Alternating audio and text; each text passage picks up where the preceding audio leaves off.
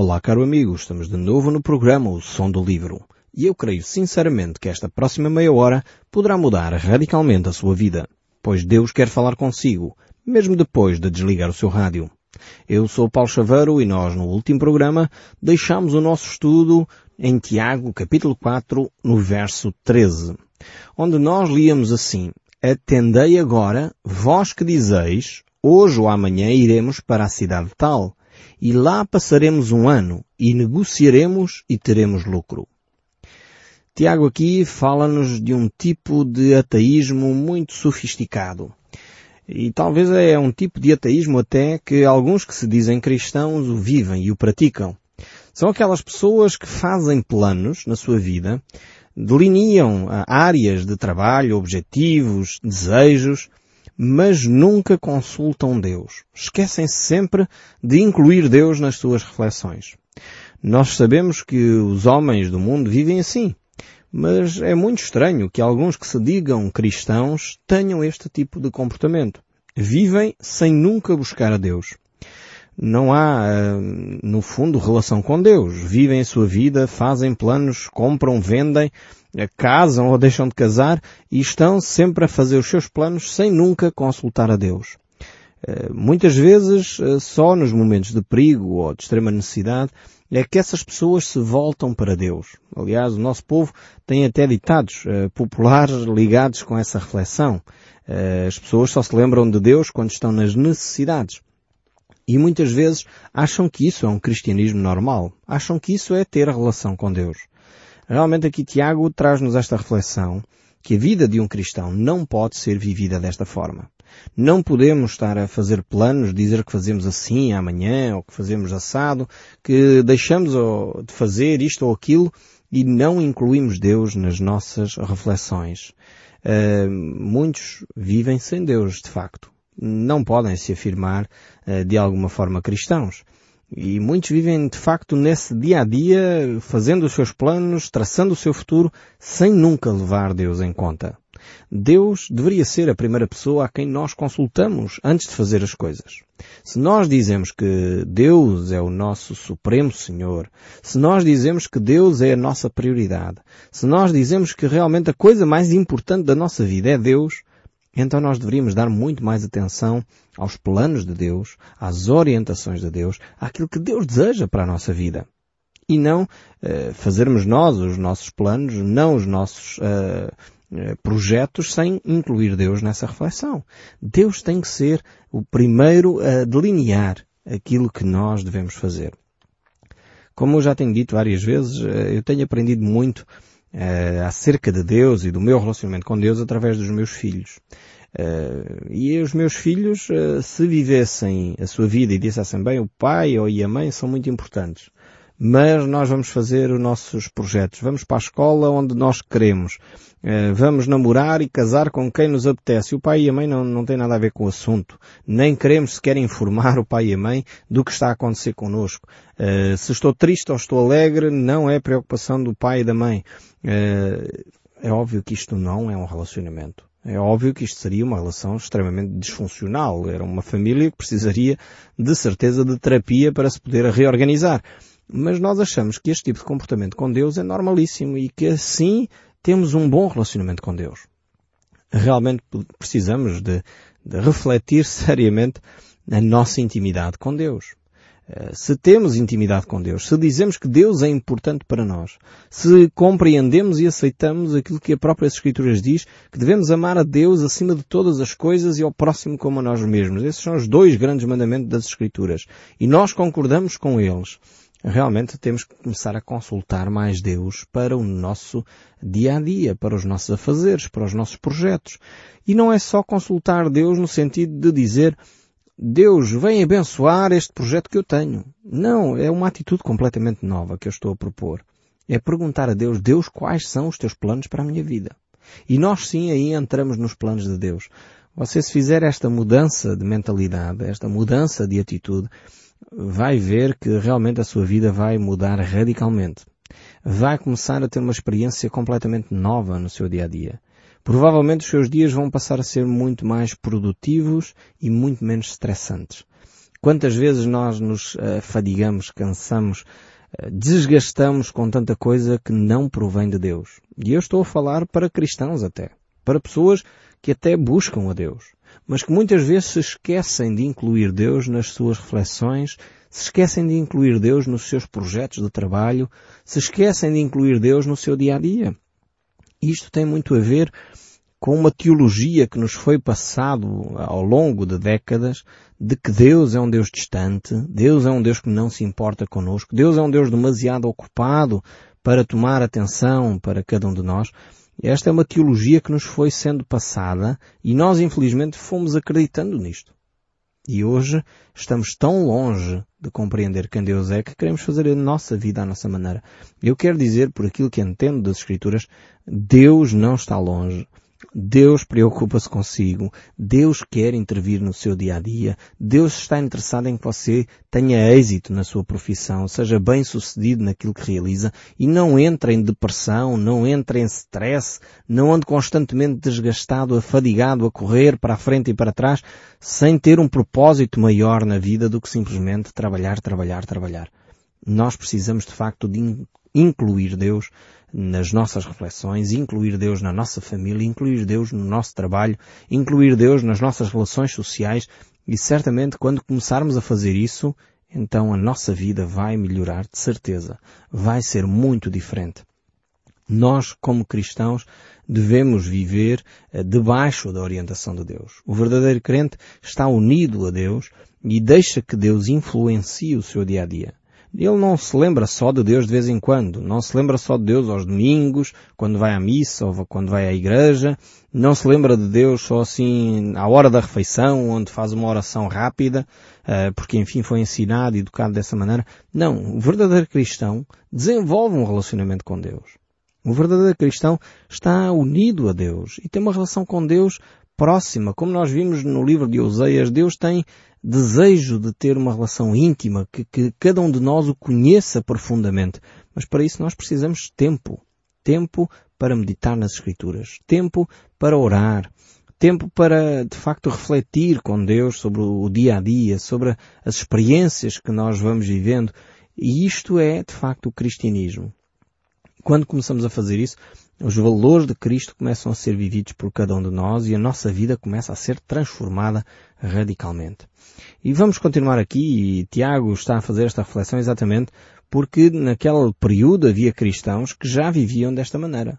Tinham a sua vida e achavam que Deus, enfim, não tinha muito a ver com o dia a dia. Deus é uma coisa assim muito grande, muito eterna, muito distante, mas não está relacionado com o nosso dia a dia. E Tiago vai se opor claramente a esta reflexão e vai dizer não. Nós não devemos ter essa atitude. Antes, pelo contrário. Então vejamos o, esta sequência de pensamentos que Tiago vai trazer para nós em Tiago capítulo 4, o verso 14. Diz assim, Vós não sabeis o que sucederá amanhã. Como é que nós queremos fazer planos para amanhã? Como é que nós queremos fazer planos para o mês que vem se nós não sabemos o que é que vai acontecer amanhã? E o que é a vossa vida? Pergunta Tiago. Sois apenas como neblina que aparece por um instante e logo se dissipa. E realmente, eh, quando nós começamos a analisar a vida, começamos a ver que de facto ela é uma vida breve. Mesmo quando falamos com pessoas que têm 70 ou 80 anos, a vida passa rapidamente por nós. Uh, e nós temos que vivê-la o máximo que podemos, viver o melhor que podemos. E para viver o máximo que podemos, não podemos desperdiçar tempo. Não podemos desperdiçar tempo com alcoolismo, não, não podemos desperdiçar tempo com vícios, não podemos desperdiçar o nosso tempo escravizados com problemas tal, de tal forma que nos afastam um dos outros nós temos que realmente valorizar as amizades, valorizar a vida, estar apaixonados por aquilo que é a vida, para podermos realmente aproveitar ao máximo aquilo que Deus nos deu, porque a vida é como uma neblina que aparece e logo por um instante se dissipa. E esta é a brevidade da vida. E realmente muitos de nós talvez concordamos com esta afirmação de Tiago, mas temos dificuldade em melhorar a qualidade da nossa vida, em apreciar o tempo passar tempo com as pessoas que amamos, passar tempo com aqueles que são importantes para nós, investir o nosso tempo, as nossas energias em conhecer quem Deus é, energias que nós devíamos investir para alcançar a paz de espírito, a serenidade, o bem-estar, e realmente muitas vezes gastamos em guerras, tricas, confusões, gritarias, e isto não conduz a nada. Vivemos amargurados, cansados, fadigados. Não é este o propósito de Deus para nós. Mas por isso eh, precisamos incluir Deus nas nossas relações. Precisamos incluir os valores que Deus tem para nós na nossa vida. Então a verdadeira vida é, é, de facto vivida intensamente, mas ao mesmo tempo podemos dizer que apesar de querermos vivê-la intensamente, ela é breve, é curta e não dá sequer para nós realizarmos todas as coisas. Às vezes meio a brincar eu costumo dizer que os meus dias deveriam ter 48 horas para poder fazer todas as coisas que eu tenho para fazer. Mas uh, se calhar o que eu tenho que fazer mesmo é uh, desbastar algumas coisas que são supérfluas, que não são se calhar uh, as coisas que Deus tem para eu fazer. Para que eu possa investir e efetivamente o meu tempo, as minhas energias naquilo que é vital e naquilo que Deus me pediu para eu realizar. E quando eu faço isso, então eu tenho um sentido de realização profundo, sinto-me realizado, sinto-me satisfeito porque alcancei os objetivos de Deus para a minha vida e dessa forma há prazer naquilo que nós estamos a fazer. Eu costumo dizer aos meus filhos uh, que eu tenho a melhor profissão que alguma vez pode existir. Tenho a melhor profissão do mundo. Porque além de fazer aquilo que eu aprecio imenso, além de poder ajudar muitas centenas de pessoas uh, ainda me pagam para eu poder fazer aquilo que eu aprecio, aquilo que eu gosto. E isto é tremendo. Uh, ter este privilégio de poder realmente estar dentro da vontade de Deus, fazer aquilo que é a vontade de Deus. Então, se você foi chamado por Deus para ser médico, seja o melhor médico que Deus uh, alguma vez viu à face da terra e invista a sua vida com sabedoria, com uh, discernimento, com disciplina naquilo que é o propósito de Deus para a sua vida. Se Deus o chamou para ser empregado de escritório, seja o melhor empregado de escritório que alguma vez esse escritório viu. Se Deus vos chamou a ser varredor, seja o maior varredor que alguma vez a, a, a, Câmara viu. Se você foi chamado a ser outra coisa qualquer e coloca aí o, o nome da sua profissão, empresário, uh, servente, qualquer coisa, você seja de facto efetivamente aquilo que Deus planeou para si. E você vai encontrar na sua própria profissão uma satisfação profunda porque está a realizar a obra de Deus na sua vida. E isto não há coisa mais importante do que essa, do que nós vivermos esta vida que é breve, que é como uma nebelina ou como dizia eh, Moisés, é a vida como uma relva que floresce de madrugada e de madrugada viceja e floresce e à tarde murcha. O próprio Moisés tinha esta compreensão uh, de que os nossos dias uh, são breves e por isso ele também dizia ensina-nos a contar os nossos dias de tal maneira que alcancemos corações sábios. É uma frase tremenda esta de Moisés aqui para nós, para nos deixar esta reflexão de, de podermos viver uma vida que é breve, mas uma vida que é breve pode ser vivida de uma forma sábia. Ensina-nos a contar os nossos dias, ó Deus, de tal maneira que alcancemos os corações, corações sábios. Que Deus me ajude a mim e a si a ter esta atitude. Esta atitude de avaliar o dia que correu, não no sentido de nos martirizarmos, mas no sentido de melhorarmos, efetivamente, o próximo dia. Não cometermos os mesmos erros, não martirizarmos as pessoas que se calhar magoamos hoje. Se magoamos hoje, amanhã vamos já pedir perdão, reconciliar, vamos eh, tratar dos problemas e não fingir que eles não aconteceram, não camuflar as situações, não vamos gastar o nosso tempo inutilmente com tricas, com confusões, Quantas vezes nós eh, desperdiçamos o nosso tempo em coisas fúteis? Desperdiçamos o nosso tempo, se calhar, com demasiado, já isso está estudado, demasiadas horas em frente ao televisor. Em vez devíamos, uh, em vez disso, gastar o nosso tempo em, em relacionamentos desenvolvendo a relação com os nossos filhos, desenvolvendo a relação com o nosso cônjuge, desenvolvendo a relação com os nossos familiares, com os nossos amigos. E isso sim, isso é, é vida, isso é intenso, isso vale a pena ser vivido. É óbvio que há alturas em que devemos eh, descontrair, descomprimir, eh, mesmo a vida social muitas vezes desgasta-nos e é necessário um tempo de, de recolhimento, de sossego, de descanso, horas eh, que fazem falta para nós podermos recuperar. Não estamos, como é óbvio, a dizer que, que a vida é sempre para viver intensamente. Há momentos que todos nós precisamos de nos recolher, de um momento de quietude, um momento de descanso, e muitas vezes alguns fazem de facto essa pausa para poder uh, reorganizar as suas energias. Mas tenhamos esta atenção que de facto a vida é breve e quanto mais uh, avançamos nos anos, quando começamos a contar os, os, os tempos em décadas, então aí começamos a perceber que a vida já passou, já correu muito e é necessário realmente fazer um balanço da nossa vida e investir naquilo que é prioritário. Para isso precisamos procurar em Deus, procurar qual é a vontade de Deus para a nossa vida.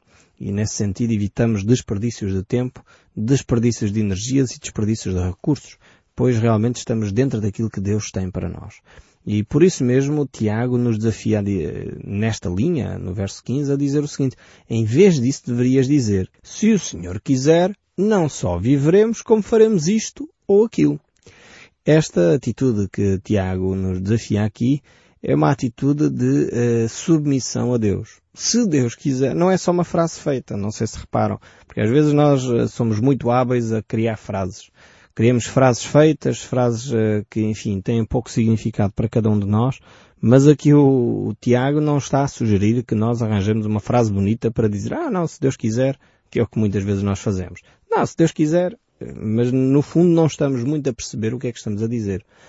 Tiago sugere-nos aqui uma frase que é uma frase consequente, uma frase pensada, uma, uma, um entendimento da vida. Quando aqui afirmamos se Deus quiser, não só viveremos como faremos isto ou aquilo, como eu disse, não é uma frase feita, mas é uma frase consciente.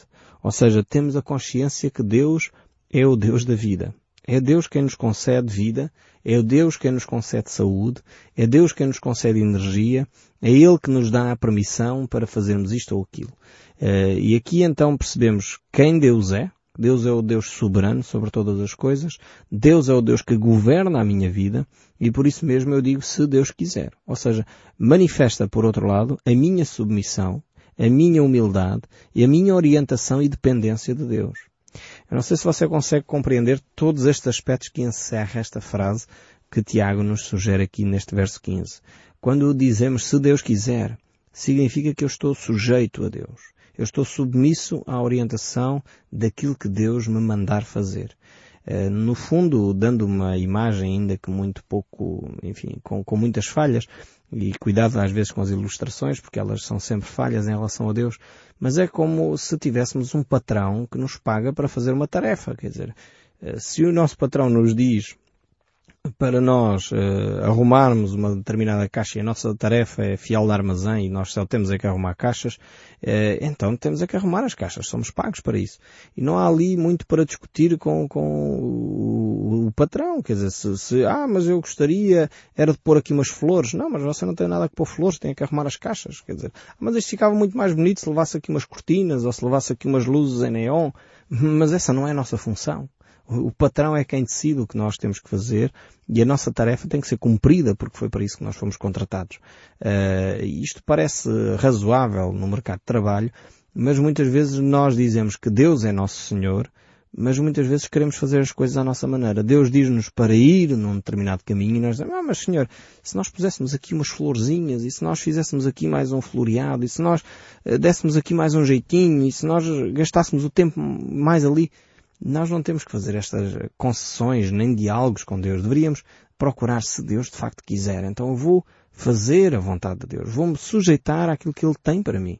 Mas isto requer intimidade com Deus. Requer conhecer a vontade de Deus. Agora, muitas vezes nós nem queremos conhecer essa vontade porque nós temos mais uma vez um conceito de Deus errado. Pensamos que Deus é um Deus tirano, um Deus que nos vai fazer mal, um Deus que, que está pronto para nos maltratar. E Deus não é nada disso. Deus é um Deus bondoso, um Deus que quer o nosso melhor. E se Ele diz que o caminho é este, provavelmente é de facto o melhor caminho. E nós não vamos conseguir uh, ter um caminho melhor do que aquele que Deus já nos indicou. Só que nós achamos, e lá vem de, de nós outra vez aquele sentido que nós temos um pouquinho de Deus em nós, eh, lá queremos nós eh, inventar uma alternativa, achamos nós que sabemos um bocadinho mais que Deus e queremos fazer nós as coisas à nossa maneira e normalmente dão erradas. Seria de facto bom que nós pudéssemos confiar eh, cada vez mais no nosso Deus para que experimentássemos essa boa, perfeita e vontade de Deus que é agradável para cada um de nós. E o verso 16 ainda diz, mas em vez disso continuaremos a orgulhar-nos das nossas capacidades, esquecendo-se de que essa segurança orgulhosa é má. Quem sabe fazer o bem e não o pratica, está a pecar. Agora Tiago mostra como as coisas são. Ou seja, se Deus nos dá uma determinada orientação e nós continuamos no nosso orgulho a achar que sabemos mais que Deus e que de facto o nosso caminho é que é o correto e o de Deus está, enfim, mal traçado, eh, no fundo estamos a, a, praticar o pecado, estamos a viver em pecado, estamos a viver em orgulho e como diz aqui o texto, aquele que sabe fazer o que deve fazer, aquele que sabe fazer o bem e não o faz, então nisto peca. Aqui temos um pecado uh, que talvez é pouco falado, que é o pecado de omissão. Ou seja, eu, eu sei perfeitamente aquilo que preciso fazer, mas não quero fazer.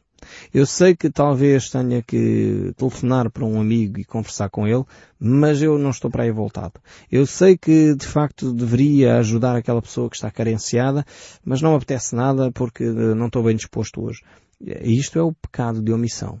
Eu sei que há um amigo meu ou uma pessoa conhecida que está a viver um conflito e a minha palavra iria fazer diferença, mas não apetece lá ir. Isto é o pecado de omissão. Aquele que sabe uh, o bem que deve fazer e não o faz, nisto peca. E eu espero sinceramente que cada um de nós possa refletir nestas palavras de Tiago e perceber que devemos deixar Deus governar a nossa vida. Ouvir a voz de Deus, estar sensíveis àquilo que Deus nos pede e obedecer, porque o caminho de Deus é sempre melhor que o nosso. E eu espero sinceramente que o som deste livro continue a falar consigo, mesmo depois de desligar o seu rádio. Que Deus o abençoe ricamente e até ao próximo programa.